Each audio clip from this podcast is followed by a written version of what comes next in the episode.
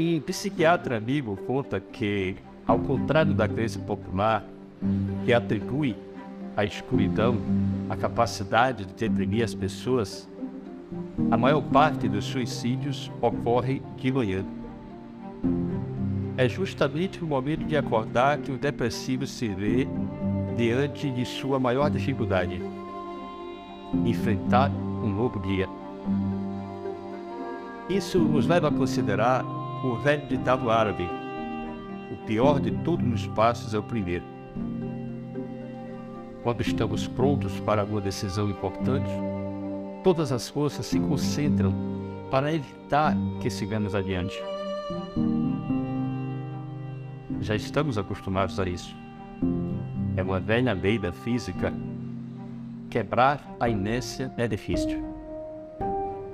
Como não podemos mudar a lei da física, concentremos a nossa energia extra e conseguiremos dar o primeiro passo. Depois, o próprio caminho ajuda.